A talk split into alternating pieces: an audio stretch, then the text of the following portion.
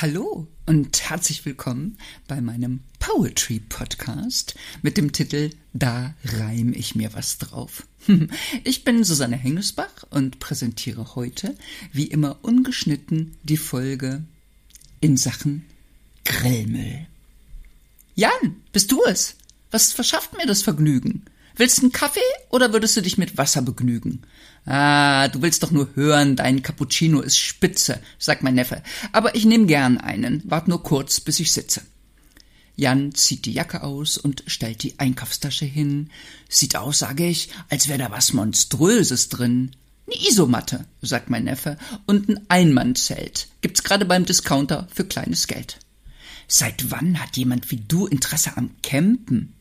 Unsinn, da würde ich doch nicht im Traum dran denken. Aber ich habe vor, im Beethovenpark zu übernachten, um dann im Morgengrauen drauf zu warten, was in der Früh so alles passiert. Hä? Sag ich, seit wann bist du an Sonnenaufgängen interessiert? Darum geht's mir doch gar nicht, sagt mein Neffe Jan. Aber ich denke schon seit längerem, Irgendwann kriegt die Stadt mal von einem ihrer Bürger vorgezeigt, dass sie das Müllproblem schon wieder vergeigt. Ich habe keinen Schimmer, was mein Neffe meint, sag aber trotzdem okay, obwohl ich auch seine Übernachtungspläne überhaupt nicht verstehe. Du bist doch morgens immer lange unterwegs mit dem Hund, sagt Jan, dann müsste dir doch aufgefallen sein, dass zu früher Stund rund um die Abfallkörbe proppenvolle Säcke stehen. Die sind oben verknotet und in der Mitte aufgerissen. Nie gesehen? Klar, sag ich, weil der Hund immer drauf zustürzt und all das Zeug verschlingt, was diese zerfledderten Säcke auf dem Boden umringt. Genau, sagt Jan.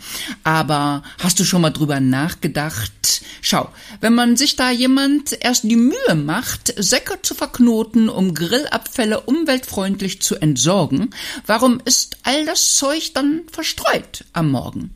Das ganze Problem, sag ich, wird erst gar nicht sein, wären die Behältnisse nicht meistens zu klein. Würden diese Dinger nach Grillabenden nicht überquellen, müsste man nicht zusätzlich Beutel hinstellen. Stimmt, sagt Jan, aber wir erleben doch allmorgendlich denselben Mist, dass das Zeug auseinandergerissen und zerfleddert ist. Und die Täter? Man mutmaßt gern, die Menschen sind die Schweine. Aber ich glaub das nicht. Weißt du, was ich meine? Als ich das Blitzen in Jans Augen sehe, hab ich bezüglich seiner Schlafabsichten die Idee.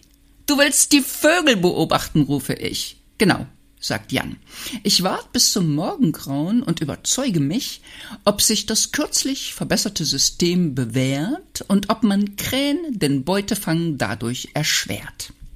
An einigen Stellen im Park kannst du nämlich sehen, dass da neuerdings Abfallbehältnisse mit Deckel stehen. Diese Dinger drehen sich um 360 Grad, sogar einwandfrei.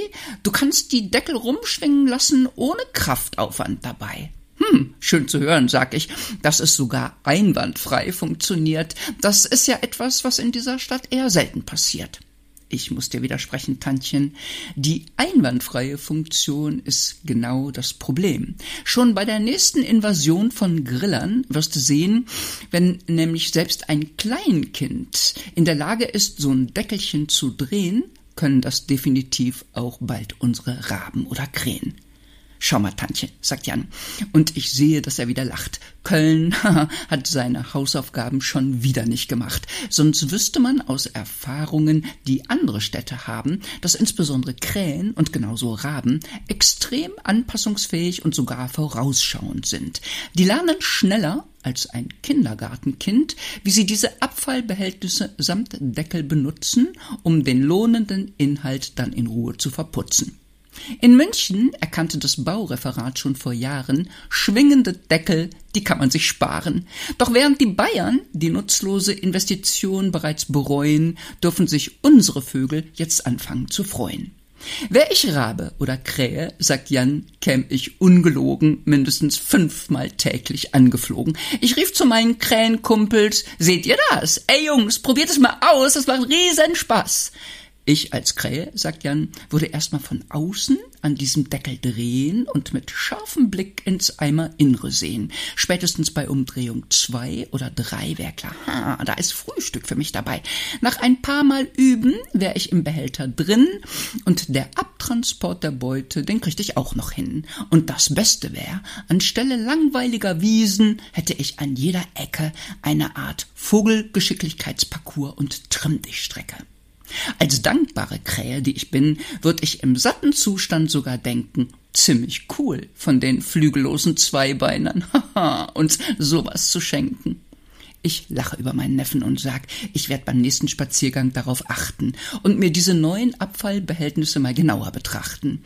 Aber weshalb, frage ich, haben die statt der Drehklappe nicht was fester Verschließbares dran gemacht? Weiter komme ich nicht, weil mein Neffe lauthals lacht. Falls du an einen Haken oder sowas denkst, womit man den Deckel arretiert, das kannst du knicken, weil der hirnlose Mitbürger so gern vandaliert. Spätestens am vierten Tag wären die Haken wieder ab. Und das wäre dann auch wieder blöd für die Stadt. Aber wenn man's recht betrachtet, sag ich, heißt das doch, der Abfallbehälter mit Deckel hilft auch nicht mehr als der mit dem Loch. Jan nickt. Exakt.